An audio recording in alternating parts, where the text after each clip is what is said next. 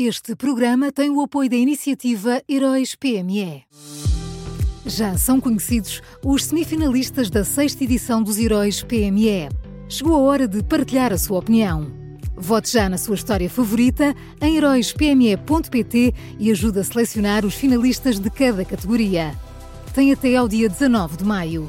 Esta é uma iniciativa Unit Consulting.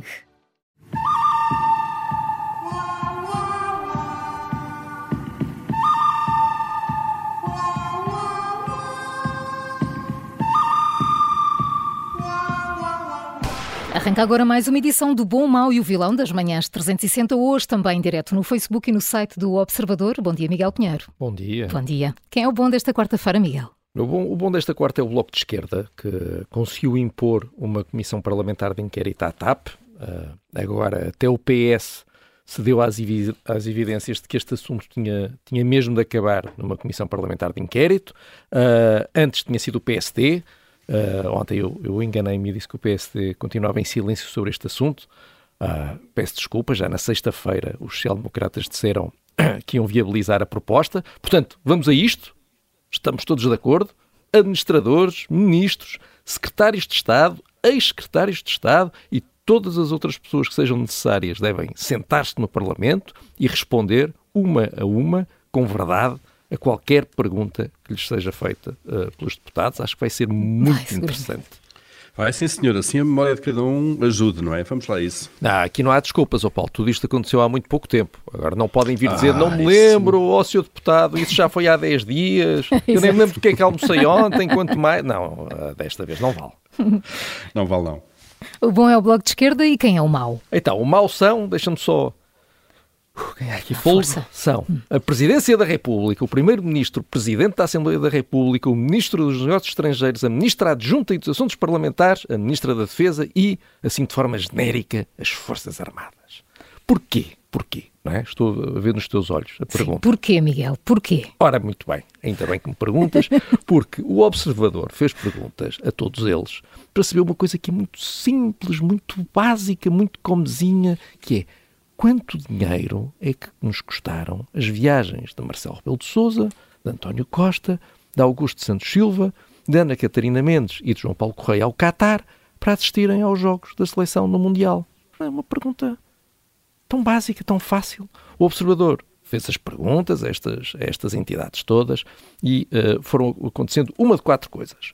Ou simplesmente não teve respostas, uh, isso aconteceu no caso do Ministro dos Negócios Estrangeiros, e da Ministra Adjunta e dos Assuntos Parlamentares, ou teve respostas vazias e redondas, como no caso do Ministério da Defesa, ou teve respostas a empurrar para os outros, como no caso da Presidência da República e do Primeiro-Ministro, ou teve respostas armadas em engraçadinho, como no caso, claro, só podia ser, é? da Presidência da Assembleia da República. As respostas estão todas detalhadas num, num artigo uh, publicado no, no, no, Observador. É tudo demasiado longo para eu estar a dizer aqui, não temos, não temos tempo, portanto recomendo a leitura. De qualquer forma, aqui, moral da história, uh, todas as pessoas que ocupam temporariamente, atenção, estão lá temporariamente, mas as pessoas que ocupam temporariamente estas instituições do Estado acham que são donas do dinheiro dos portugueses e julgam que não têm que prestar contas sobre a forma como o gastam. É para ver a bola, Miguel. Então, Vale tudo, para ir ver a bola vale tudo, vale não é? tudo. Siga.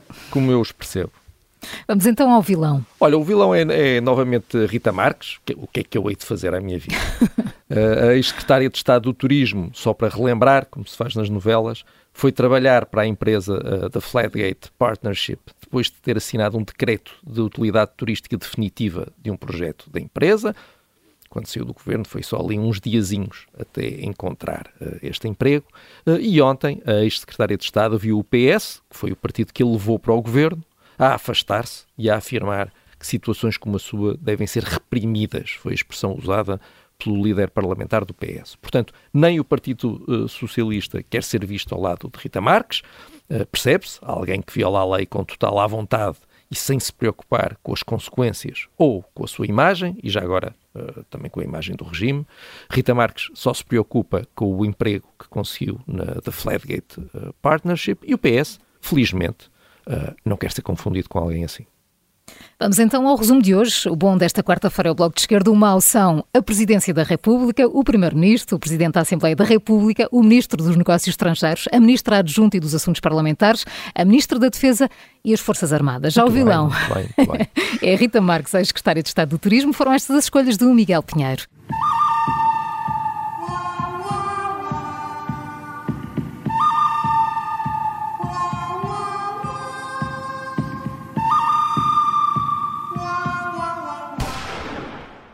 Este programa tem o apoio da iniciativa Heróis PME.